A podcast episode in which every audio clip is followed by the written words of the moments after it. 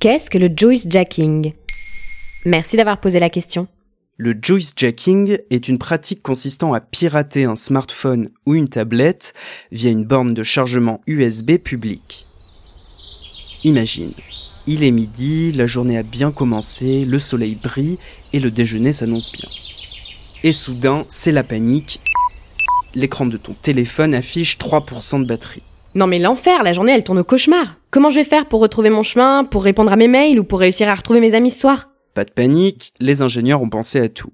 Il suffit de se rendre dans un lieu public pour se brancher sur une prise USB. Depuis quelques années, ces bornes de chargement fleurissent partout. Dans les gares, les centres commerciaux, les restaurants et même dans les trains. Et pourtant, ce n'est peut-être pas la meilleure idée que de se précipiter sur la première prise USB venue.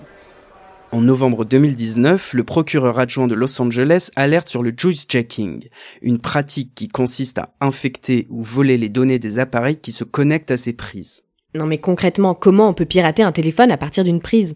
Les pirates, jamais en panne d'inspiration, utilisent plusieurs techniques. Certains implantent des logiciels malveillants dans la borne, d'autres laissent traîner un câble USB piraté qui transmet ensuite un virus à l'appareil ou volent toutes les données personnelles qu'il contient coordonnées bancaires, emails, photos, messages.